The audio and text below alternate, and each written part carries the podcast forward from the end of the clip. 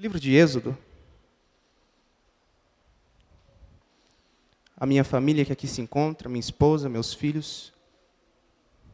Capítulo de número 12.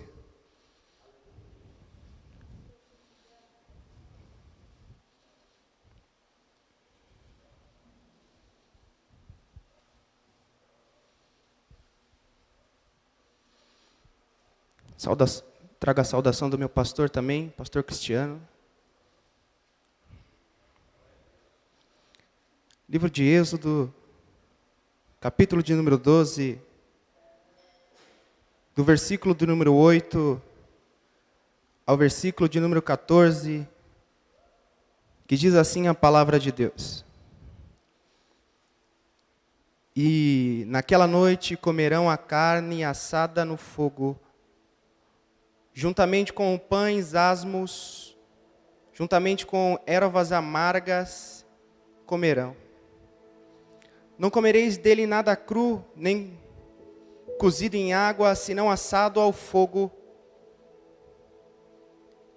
A cabeça, juntamente com os pés e com a fissura, não comerão.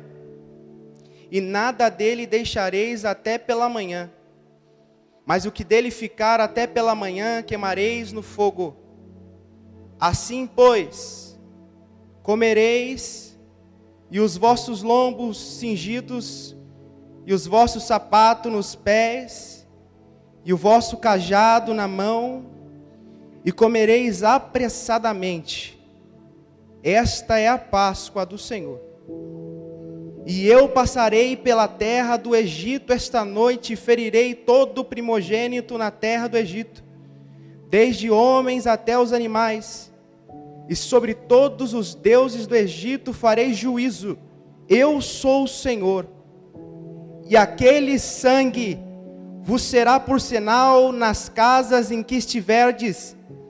Vendo eu o sangue, passarei por cima de vós e não haverá entre vós praga de mortandade, quando eu ferir a terra do Egito. E este dia vos será por memória, e celebrareis por festa ao Senhor, todas as vossas gerações celebrarão, por estatuto para sempre.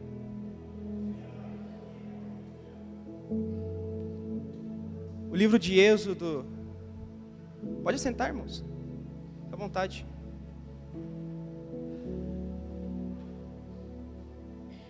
O livro de Êxodo é o segundo livro do Pentateuco, aonde é o livro que contém a história da origem do povo de Israel e conta toda a sua trajetória desde a escravidão no Egito até a terra prometida em Canaã. Bem verdade que traduzido a palavra êxodo para nossa língua portuguesa, êxodo significa saída. E se formos parar para analisar todo o livro de Êxodo, Todas as vezes o Senhor tem uma saída para o povo dele em meio às dificuldades. Se formos analisar todo o livro de Êxodo, toda vez que uma adversidade, uma afronta bate a porta do seu povo, Deus mostra a porta de escape e o povo dele encontra uma saída. Eu vim dizer para você esta noite que eu não sei qual é a sua situação e nem eu sei qual é a sua luta e o que você está passando, mas eu vim dizer para você que Deus tem uma saída para você.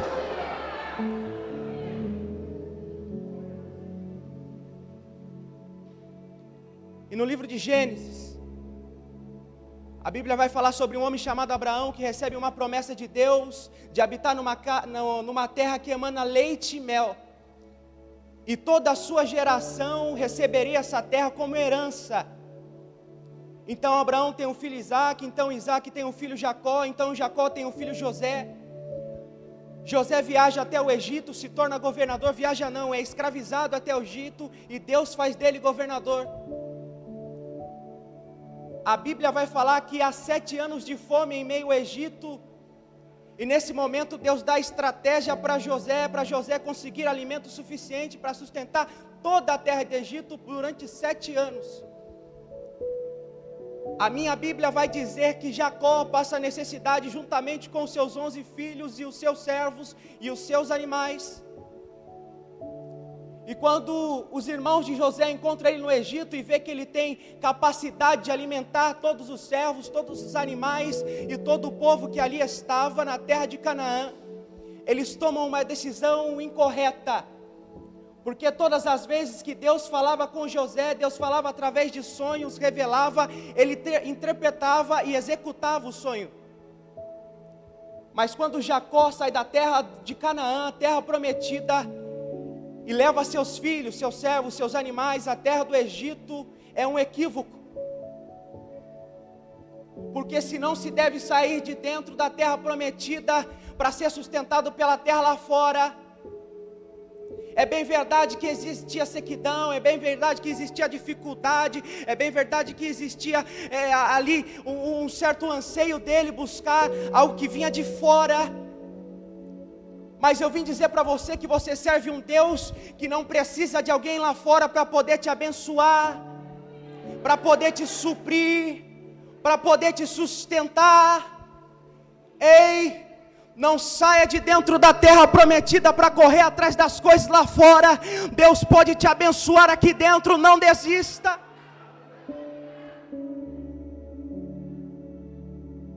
E outro erro foi permanecer no Egito. A Bíblia fala que Jacó fica adoecido e morre. Os tempos de José se passam e ele falece. Toda a geração que conhecia Faraó acaba esmurecendo e morrendo. A Bíblia fala que Faraó, que conhecia José e tinha grande amor pelos seus familiares, também morre. E nesse momento José é esquecido. E a aliança entre o povo egito e o povo que vivia lá na terra de Canaã se desfaz. Agora são dois povos diferentes dentro do Egito. E eles acabam tendo algumas desavenças, acabam tendo algumas diferenças. E Faraó, vendo que a tribo dele, que a tribo de Canaã crescia mais que o Egito, teve medo e começa a pôr aqueles homens para trabalhar como escravos, para construir muralhas, para construir pirâmides, para construir estátuas, para enfraquecer o povo. Mas quanto mais ele batia no povo, mais o povo prosperava. Quanto mais o mundo lá fora te ataca, quanto mais o mundo lá fora te aflige, é que nem omelete, quanto mais bate em você, mais você cresce, mais você fica forte, mais você fica firmado na palavra. Estou chegando lá.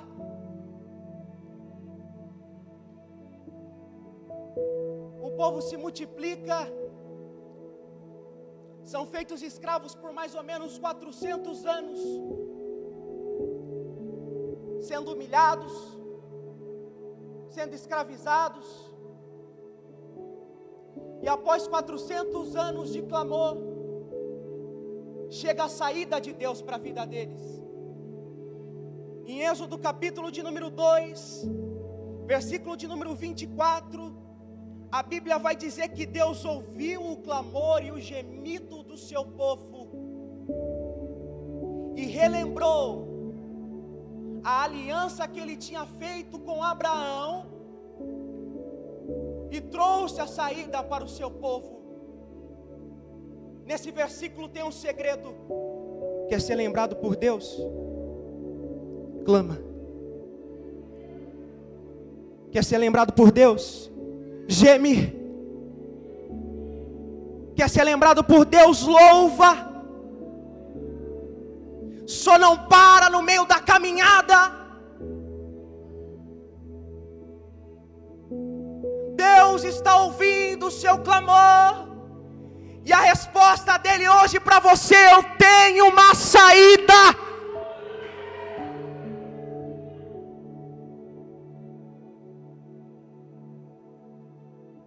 Aí no, vers... no capítulo de número 3 de Êxodo, no versículo de número 1,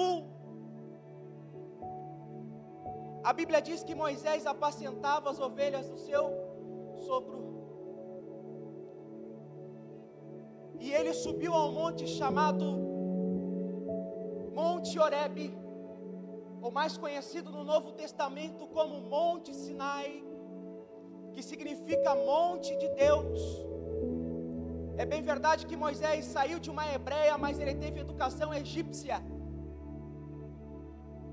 Mas aqui eu vejo que o sangue de Abraão que corria nas veias de Moisés fazia com que ele se sentisse vazio e saudade de alguma coisa que ele não sabia o que era. O espírito dele levava ele toda vez em cima do Monte Horebe. Eu não sei o que ele estava procurando, mas o espírito dele procurava por alguma coisa. Sabe, todas as vezes que você se sente vazio e sente vontade de chorar por nada, é o teu espírito implorando pela presença de Deus sobre a sua vida. E Moisés sentia isso, creio eu. Porque ele subia no monte todas as vezes com o rebanho, parecia que ele estava procurando algo. E a minha Bíblia diz que quando você busca por alguma coisa, você acaba encontrando. A Bíblia vai dizer no versículo de número 2 e no versículo de número 3 que algo chamou a atenção de Moisés. Ele olha um pouco mais acima e enxerga uma sarça ardendo em fogo. É bem verdade que ali naquela região há várias sarças mas o que chamou a atenção de Moisés não eram as flores, não era a folha, e sim o fogo que ardia na sarça e ela não se consumia. Não é o seu estilo de andar que tem que chamar a atenção, não é o seu estilo de falar que tem que chamar a atenção não é o carro de ano que você tem que tem que chamar a atenção, mas é o fogo que arde dentro de você e não te consome.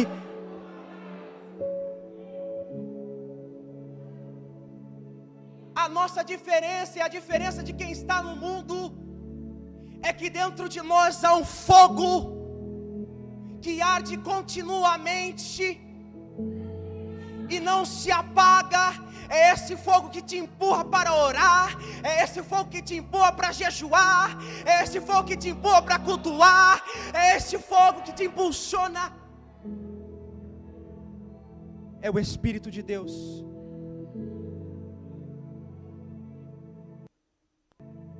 E a Bíblia vai dizer, no versículo de número 3 ainda, que Moisés fala consigo mesmo e diz: Eu vou lá ver. Vou ter uma grande visão, porque o fogo está ali na sarça e a sarça não é consumida. A decisão de se achegar até o fogo e a presença de Deus é sua.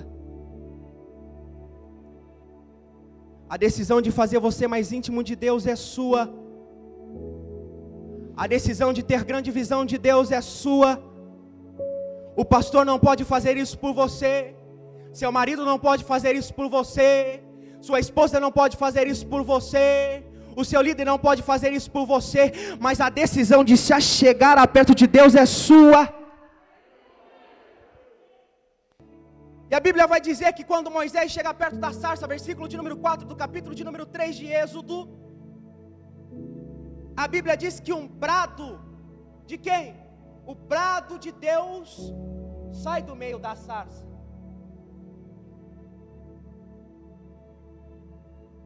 Pastor Fernando, a sarça não serve como matéria-prima alguma, e muito menos para alguns frutos, e muito menos morada para os animais. A sarça, na visão terrena, não tem nenhuma função mas Deus escolheu a sarça como receptáculo da sua presença. Eu quero pregar para sarças aqui essa noite. Possa ser que o mundo não veja valor em você, mas Deus escolheu você como receptáculo da presença dEle.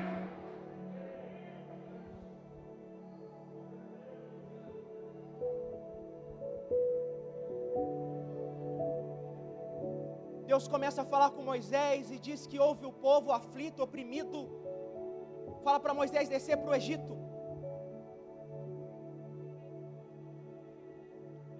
Ele vai dizer a Moisés, no versículo de número 8, que começa assim: Portanto, desci. Vamos observar que o próprio Deus está falando com Moisés e ele diz que o clamor do seu povo era tão angustiante que ele desceu. Em Lucas capítulo de número 31, versículo 32, a Bíblia vai dizer que um anjo chega até a Maria, a virgem, e diz ela: E chegará a ti o filho de Deus. E Jesus desceu Lá em Atos capítulo de número 2, versículo de número 2, a Bíblia diz que veio do céu um som como de um vento veemente, impetuoso, o Espírito Santo desceu. Se o Pai desceu, se Jesus desceu, se o Espírito Santo desceu, quem você acha que é para não descer perante a presença de Deus?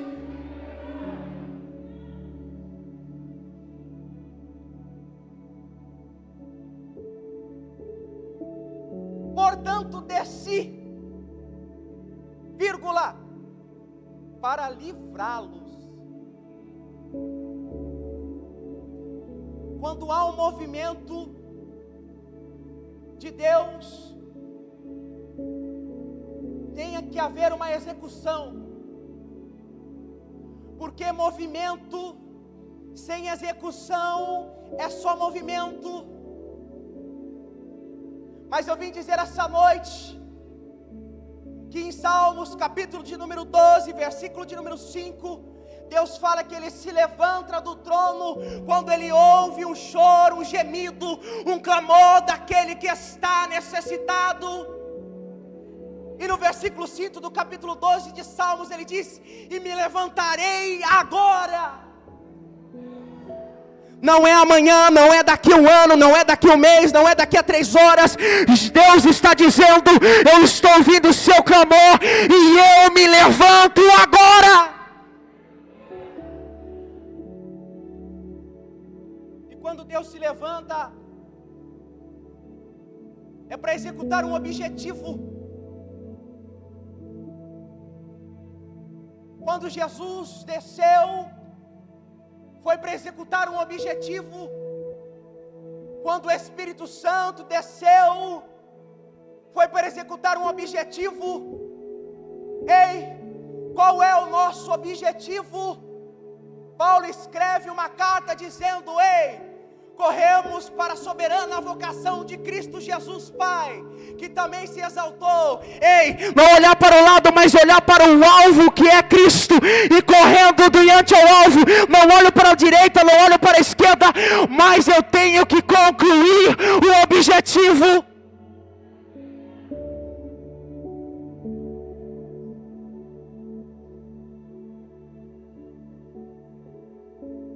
Deus acaba jogando pragas no Egito, e cada praga humilhava um deus egípcio.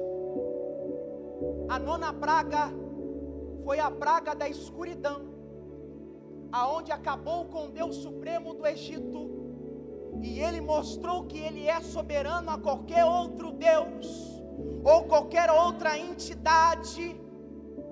Eu vim dizer para você que pode ver bruxaria, pode ver macumbaria, pode ver mal falado, mas o poder de Deus que está sobre a sua vida é bem maior do que o Deus do mundo lá fora. O Deus lá de fora pode matar, mas o nosso Deus ressuscita. O Deus lá de fora pode adoecer, mas o nosso Deus cura. O Deus lá de fora pode levar para a perdição, mas o meu e o seu Deus ainda salva.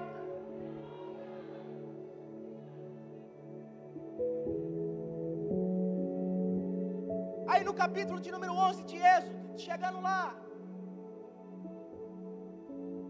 a última praga é acabar com todo o primogênito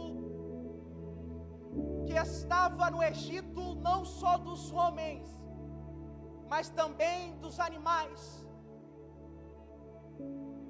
Os egípcios acreditavam que o seu primogênito era o futuro do reino e da família. Mas quando Deus promete aniquilar o Egito, primogênito do Egito, Deus estava falando: para o meu inimigo e para o inimigo do meu povo, não tem mais futuro. Sabe por que o diabo odeia a mim, a sua alma? É porque ele sabe que ele vai até um certo período e Deus vai aniquilar ele e não terá mais futuro mas a minha e a sua Bíblia diz que teremos um futuro eterno diante daquele que está sentado no trono, e esse futuro é um futuro sem lágrima, é um futuro sem doença, é um futuro sem sofrimento.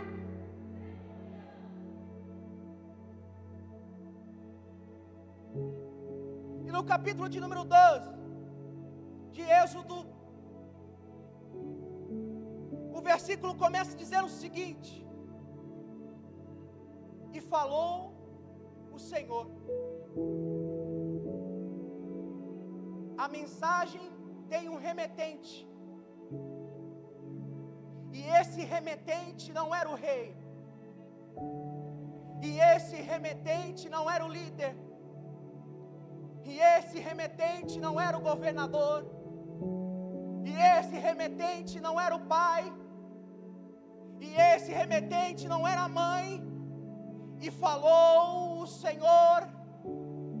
Quando Deus fala através da Sua palavra, a Bíblia diz que pode passar dia, pode passar noite, mas a Sua palavra nunca há de passar.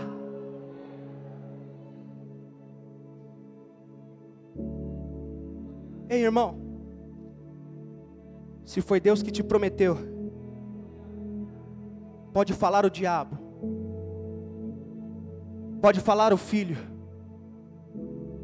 pode maldizer a mãe, pode todo mundo desacreditar de você, mas se foi Deus que te prometeu, pode ter certeza que Ele não é homem para que minta, e nem filho do homem para que se arrependa.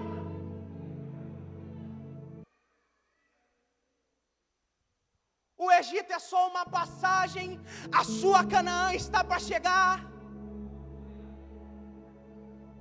Mas se murmurar, vai passar 40 anos no deserto. Então, pelo amor de Deus, dá um brado de glória.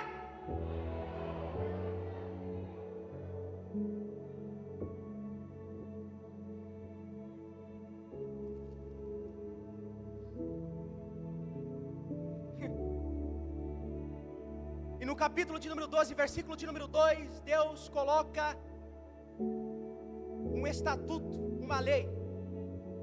Olha o que Deus faz. Ele diz que a partir daquele momento o ano se reiniciaria, voltaria a estaca zero, porque a partir daquele momento seria o ano do Senhor. Tem gente esperando o ano virar, para poder ter uma mudança de história. Tem gente que precisa usar branco, usar amarelo, usar vermelho, não. Tem gente pensando que sua vida só vai melhorar a partir que o ano virar. Mas eu vim dizer para você que Deus pode reiniciar a sua vida, mudar a sua trajetória no momento que Ele quiser. Ele não precisa de momento favorável, ele não precisa de lugar favorável para mudar a sua história. Ele diz: vai ser o início. Teve gente que disse hoje: Eu queria poder nascer de novo. Eu queria poder voltar a estaca zero. Porque todos os erros que eu cometi eu não cometeria novamente. Ei, Deus está dizendo: Estou zerando a sua vida, e daqui para diante sou eu que tomo o controle dela.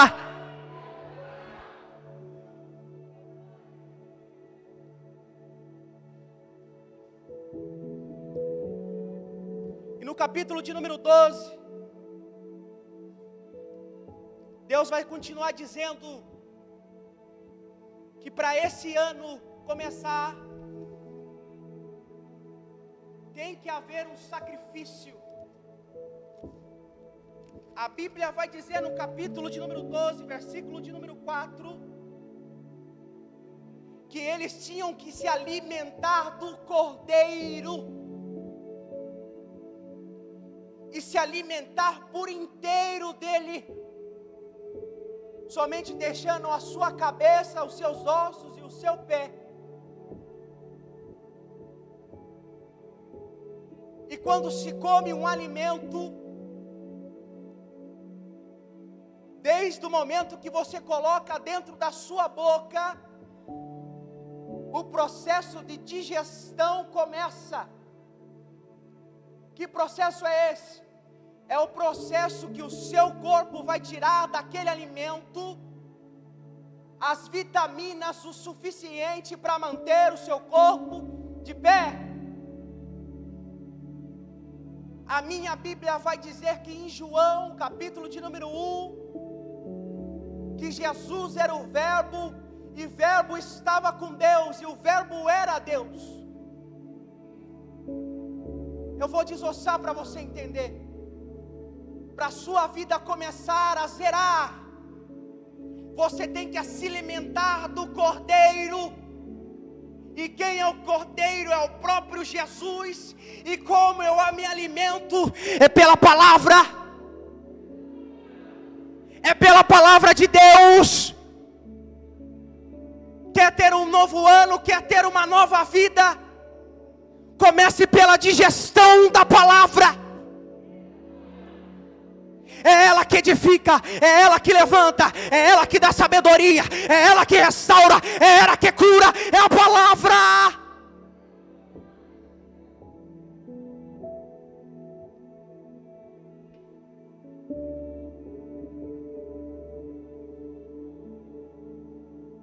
E no capítulo de número 12, versículo de número 6,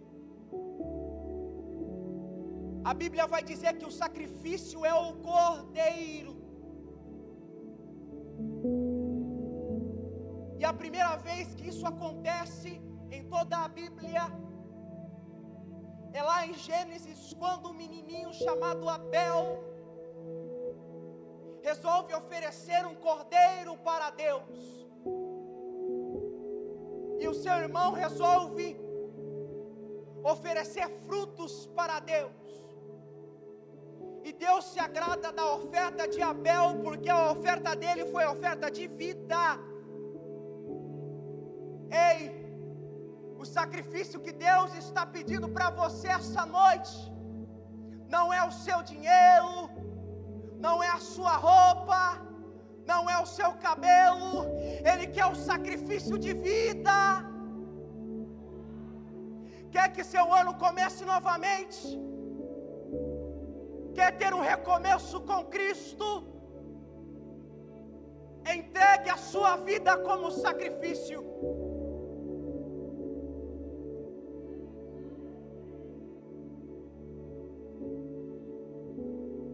Hebreus, capítulo de número 13, versículo de número 15, o escritor dos Hebreus vai dizer que em todo o tempo a gente tem que dar o sacrifício de louvor. Lá em Mateus capítulo 18, versículo 18 e versículo 19, Jesus vai dizer que Deus procura aqueles que o adorem e o adorem em espírito e em verdade, Deus os procura. Eu quero saber quanto Abel tem aqui nessa noite que vai fazer um sacrifício de louvor a Deus.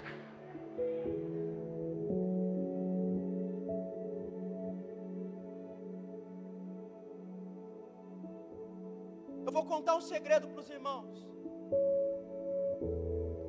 Sabia que o céu ele não age, ele reage.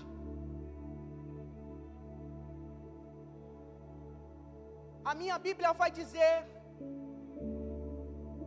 que em Mateus capítulo 18, versículo 18, Jesus vai dizer: Tudo que ligares na terra será ligado no, e tudo que dois concordarem na, será concordado no, e será feito pelo meu Pai que está nos céus. Eu não sei se você está esperando o céu agir por você, isso nunca vai acontecer. O céu vai reagir à sua, à, à sua atitude. Se não vou, você não entendeu, eu vou traduzir para você. Deus só vai reagir a partir do momento que você agir. Porque Deus espera você agir para reagir.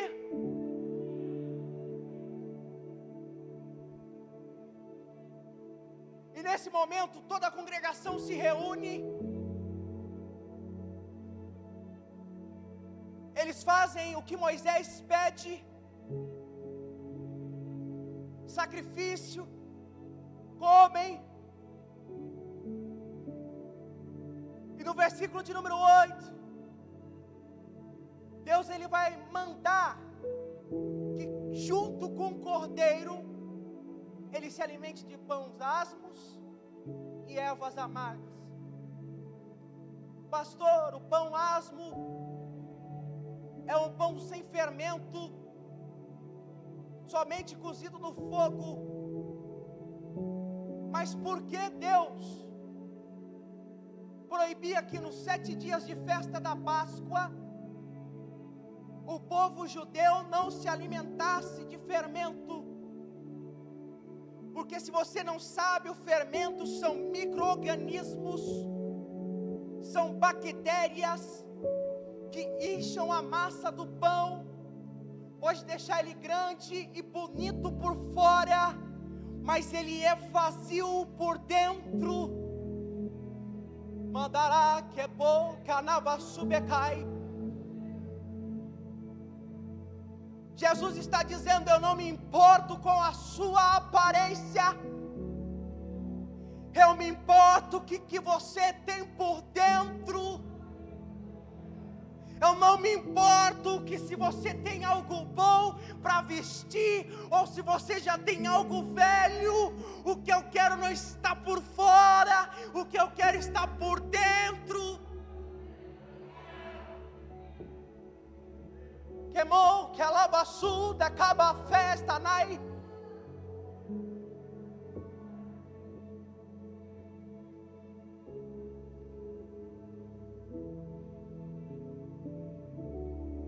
Pede para o povo também comer ervas amargas.